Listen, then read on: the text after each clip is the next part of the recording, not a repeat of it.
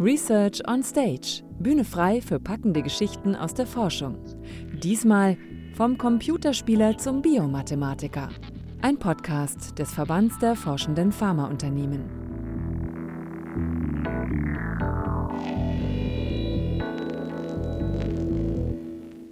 Heute zu Besuch beim Biomathematiker Dr. Sven Mensing in Ludwigshafen. Mein Name ist Philipp Eins. Schönen guten Tag.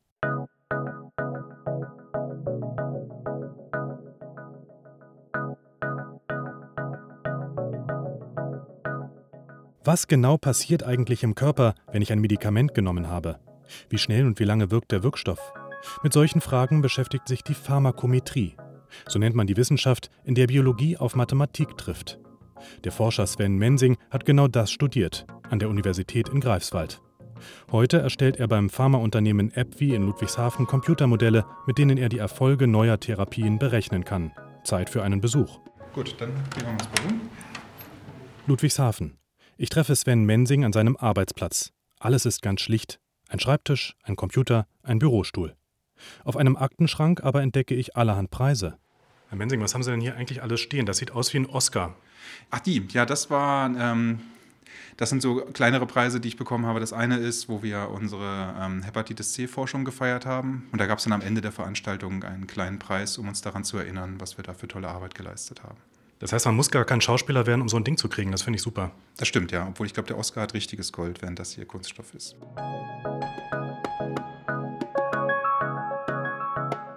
Ob Gold oder Kunststoff, wenn man einen Oscar für seine Arbeit bekommt, dann muss man schon was drauf haben. Noch dazu in einem so abstrakten Forschungsgebiet. Dabei ist die Mathematik für den 38-jährigen Sven Mensing etwas sehr Konkretes. Das Interesse für die Welt der Zahlen entwickelte er schon früh. Also ich habe in der Schule, in der Grundschule habe ich schon sehr viel mit Mathematik, da war ich immer einer der schnellsten, der die Aufgaben erledigt hat. Meine Eltern haben mir in der Grundschule auch schon einen Computer gekauft, der typische C64, der dann im Kinderzimmer stand.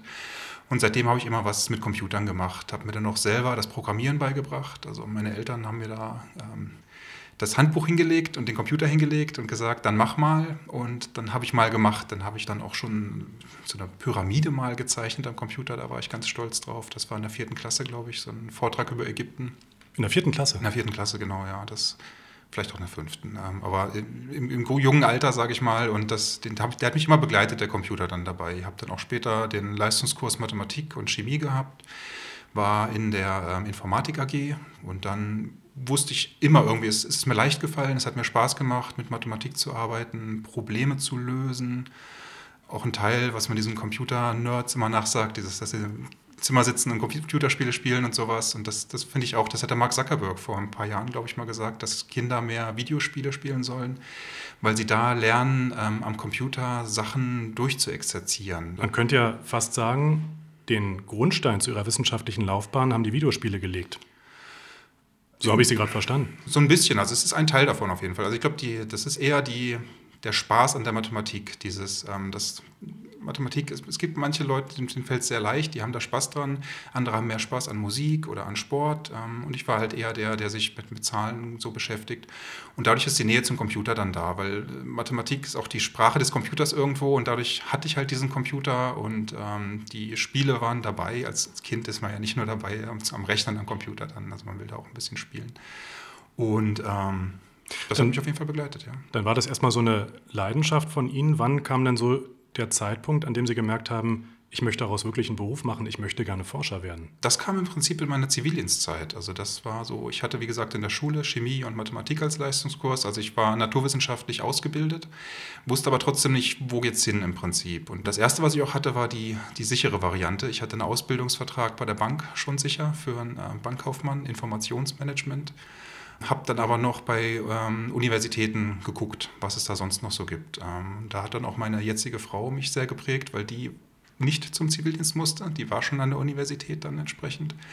Und daher habe ich sie dann öfter an der Uni besucht und dann geguckt, was es da noch so gibt in Greifswald. Und dann habe ich mich mit den Professoren da getroffen und ähm, diskutiert, was das für Ausbildungen sind. Und die Kollegen von der Biomathematik haben mich da dann überzeugt, dass das eine sinnvolle Sache ist, die viele Sachen verbindet. Also dieses biologische Verständnis, konkret zu bleiben mit der Mathematik, das Ganze noch am Computer umzusetzen, um Vorhersagen zu machen. Ähm, das war so der Schlüsselmoment, genau. Und da habe ich dann auch realisiert, dass mir das Thema Banken zu abstrakt dann wieder ist. Aber das ist komisch, dass Sie das sagen. Ich hatte fast das andere Gefühl, die Banklehre ist ja eigentlich was sehr Handfestes. Zumindest die Eltern hätten das wahrscheinlich so gesagt. Das stimmt, aber es war keine Lehre für den Schalter in dem Sinn, wo man noch mit Menschen interagiert, wo man den Leuten das Geld in die Hand drückt, sondern das wäre halt im Büro hinten gewesen, wo man die Serverräume organisiert, wo man die neue Software installiert, wo man vielleicht so Risikobewertungen für Produktportfolios macht, wo man aber jetzt auch in diesen ganzen Bankenkrisen gesehen hat, am Schluss versteht es dann doch keiner mehr, weil das so ineinander verschachtelt ist und so abstrakt, unkonkret ist, ähm, dass mir das zumindest, glaube ich, keinen Spaß gemacht hätte am Ende dann. Ja. Nochmal zum Studienfach selbst. Also das mit den Zahlen, das ist mir klar. Ähm, das ist ja letztendlich äh, Biomathematik, so, mhm, ja. Genau. Das heißt, da haben Sie diesen Zahlenaspekt. Wie kommt aber die Biologie dort rein? Also was genau hat Sie da so gereizt, dass Sie sagen, das ist noch dieses zweite Standbein, das ich ganz gern dazu hätte? Genau, da, da kommen wir wieder auf das Konkrete, glaube ich, zum Sprechen, dass die reine Mathematik ähm, mir dann auch wieder zu abstrakt ist, weil man da nur diesen einen Zettel hat, wo man Formeln drauf schreibt und Texte drauf schreibt, aber man sieht nicht so indirekt, wo man hin will damit. Und wenn ich dann aber im Studium zum Beispiel gelernt habe, wie man äh, Fische wegfischen kann aus der Population, ohne die Population aussterben zu lassen, dann motiviert das einem dann zusätzlich wieder, dass man da noch einen Sinn sieht oder das sich auch besser verdeutlichen kann. Können Sie das noch erläutern mit dem Fischfang? Also was genau haben Sie da berechnet? Was, ist das so ein ganz typischer Fall für Ihr Studienfach? Genau, das ist so ein sehr klassisches Beispiel. Das ist ein Lotka-Volterra Räuber-Beutesystem heißt das. Also es gibt dann Fische, die Pflanzen fressen und die sich im Prinzip vermehren und es gibt Fische, die Fische fressen. Wenn die ähm, Fische, die gefressen werden, weniger werden, werden auch die Räuber weniger. Und dadurch können die gefressenen Fische wieder wachsen als Population. Dann wachsen aber auch wieder die Räuber als Population, weil die mehr Futter haben. Und so ist das ein System, was sich in der Balance hält. Das heißt, das gleicht sich alles so ein bisschen gleicht, aus. Genau, genau. Das hat so, so Zyklen dann im Prinzip. Und wenn da jetzt von außen aber noch der Mensch dazukommt und dieses System stört, und das so empfindlich stört, dass es aus dem Gleichgewicht gerät, dann kann halt so ein System umkippen und es stirbt komplett aus. Das heißt, das wäre Ihre Aufgabe als Biomathematiker zu berechnen, wie müssten Fangquoten aussehen, damit der Fischbestand letztendlich gleich bleibt. Genau, das wäre ein anderes Beispiel, wo man als Biomathematiker arbeiten könnte, genau.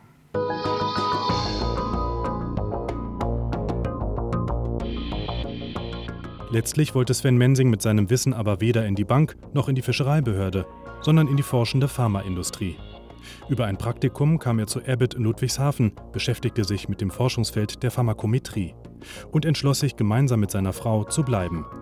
Seit 14 Jahren arbeitet er für das Pharmaunternehmen, aus dem sein heutiger Arbeitgeber AbbVie hervorging. Von Pharmakometrie habe ich vorher noch nie was gehört. Mhm. Wie würden Sie jetzt einem Verwandten oder einem Freund, der davon auch noch nicht gehört hat, in wenigen Sätzen erklären, was Sie eigentlich machen? Was ist denn so Ihr Beruf? Wir bauen am Computer mathematische Modelle, die Krankheitsverläufe beschreiben. Also ob es jemandem schlechter geht über die Zeit, ob es jemandem besser geht über die Zeit. Und in diesen Modellen spielen auch die Substanzen, die wir entwickeln, hier eine große Rolle. Also wir bearbeiten mathematische Modelle, die Krankheitsverläufe beschreiben und wie Medikamente diese Krankheitsverläufe beeinflussen, um dann am Ende bessere Studien planen zu können oder auch Studien, die durchgeführt sind, ähm, zu analysieren und so das meiste Wissen aus den Daten herauszuholen, was wir können. Vielleicht machen wir das mal an einem Beispiel fest. Ich habe gelesen, Sie können mit Ihrer Arbeit zum Beispiel die Behandlung von Hepatitis C-Patienten verbessern. Mhm. Wie genau?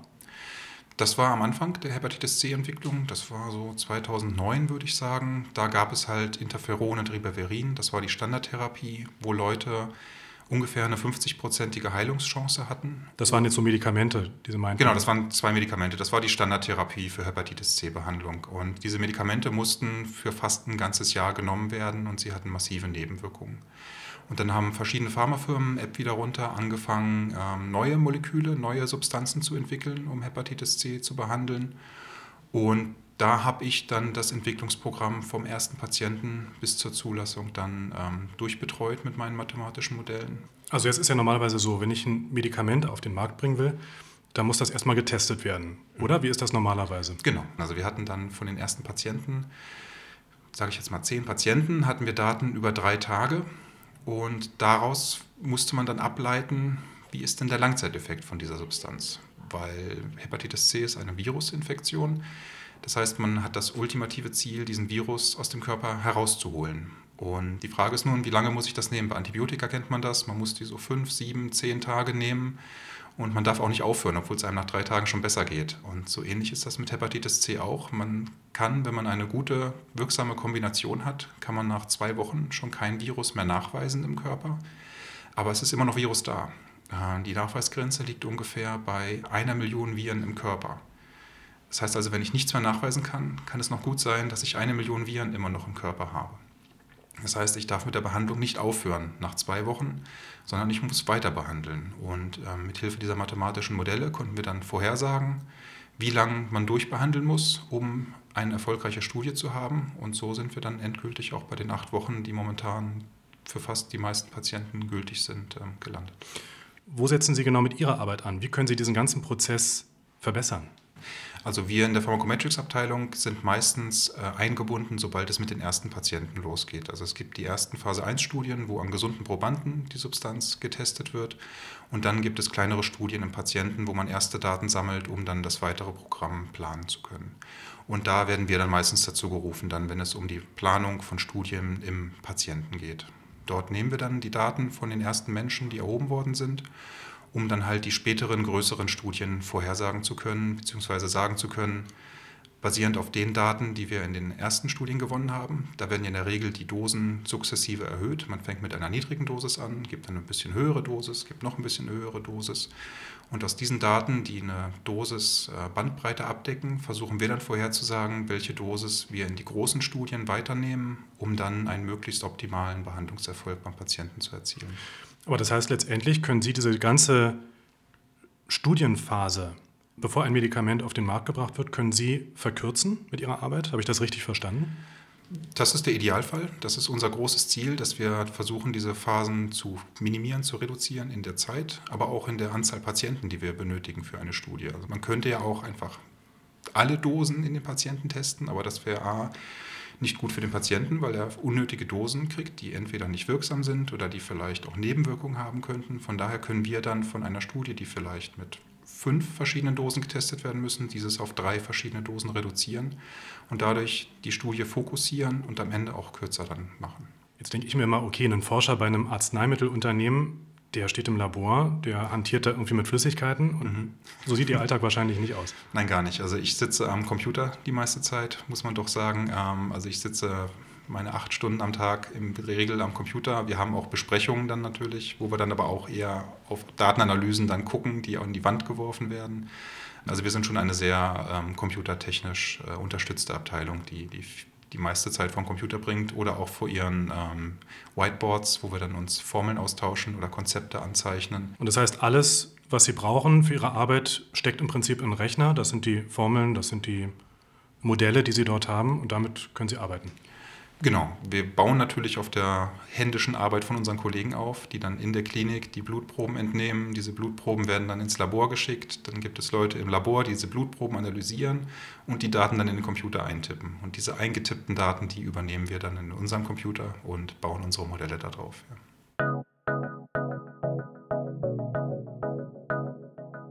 Von Sven Mensings Arbeit profitieren alle. Die Studienteilnehmer, weil sie nicht viel zu hohen oder viel zu niedrigen Dosen eines neuen Medikaments ausgesetzt sind, das Pharmaunternehmen, weil die Berechnungen am Computer weniger kosten als langwierige Tests und letztlich sogar die Tiere. Denn durch die exakten Kalkulationen kann die Pharmakometrie zunehmend auch Tierversuche ersetzen oder die Zahl der erforderlichen Tiere verringern. Klingt nach einem Forschungsgebiet mit Zukunft. Was ist eigentlich so ein Punkt oder ein Ereignis, das Sie in Ihrem Forscherleben gerne noch erreichen möchten? Wenn Sie so ein bisschen in die Zukunft blicken? Ähm, ich möchte gerne die Erfolge, die wir mit anderen Medikamenten haben, jetzt in der Onkologie gerne wiederholen. Zum Beispiel die onkolytischen Viren haben es mir sehr stark angetan. Das ist ein sehr interessantes Konzept, wo man nicht ein kleines Molekül entwickelt und den Menschen gibt, sondern wo man ein Virus hat und dieser Virus dann die Krebszellen erkennt und dann die Krebszellen tötet, sich in diesen Krebszellen vermehrt, also so noch mehr Krebszellen töten kann und gleichzeitig noch das Immunsystem aktiviert, dass der eigene Körper trainiert wird, die Krebszellen anzugreifen. Und wie nannten Sie die? Onkolytische Viren. Also es sind Viren, die Onko, also im Prinzip Krebs, lysieren, also auflösen. Also richtige Viren, also fast wie eine Krankheit mit einer Krankheit bekämpfen, so klingt das für mich gerade. So ein bisschen, genau, ja. ja. Also das sind natürlich Viren, die äh, entsprechend harmlos gemacht worden sind, die dann speziell durch gentechnische Verfahren trainiert werden, Krebszellen zu erkennen dann, ja. Oh, das klingt interessant. Meine Rede, das finde ich ein sehr spannendes Projekt und äh, ich freue mich schon, wenn ich in ein paar Jahren die Daten auf meinem Tisch habe, um das dann analysieren zu dürfen und das dann in noch mehr Jahren den Patienten verfügbar machen kann. Dann. Und die Videospiele sind jetzt gar nicht mehr eine Alternative, dass Sie sagen, jetzt wechseln Sie doch mal einen Beruf, jetzt lassen wir das mit der Forschung und ich werde jetzt Entwickler.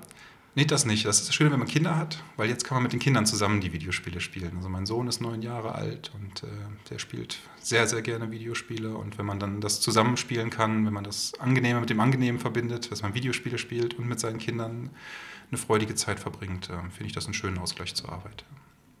Ich danke Ihnen für das Gespräch. Ja, sehr gerne. Vielen Dank.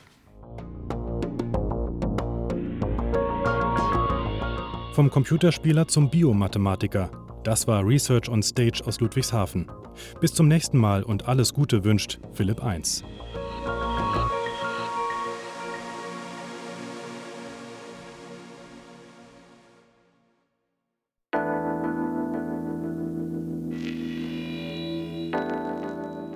Research on Stage. Spannende Forschergeschichten als Podcast. Eine Produktion des Verbands der forschenden Pharmaunternehmen. Mehr unter www.researchonstage.de.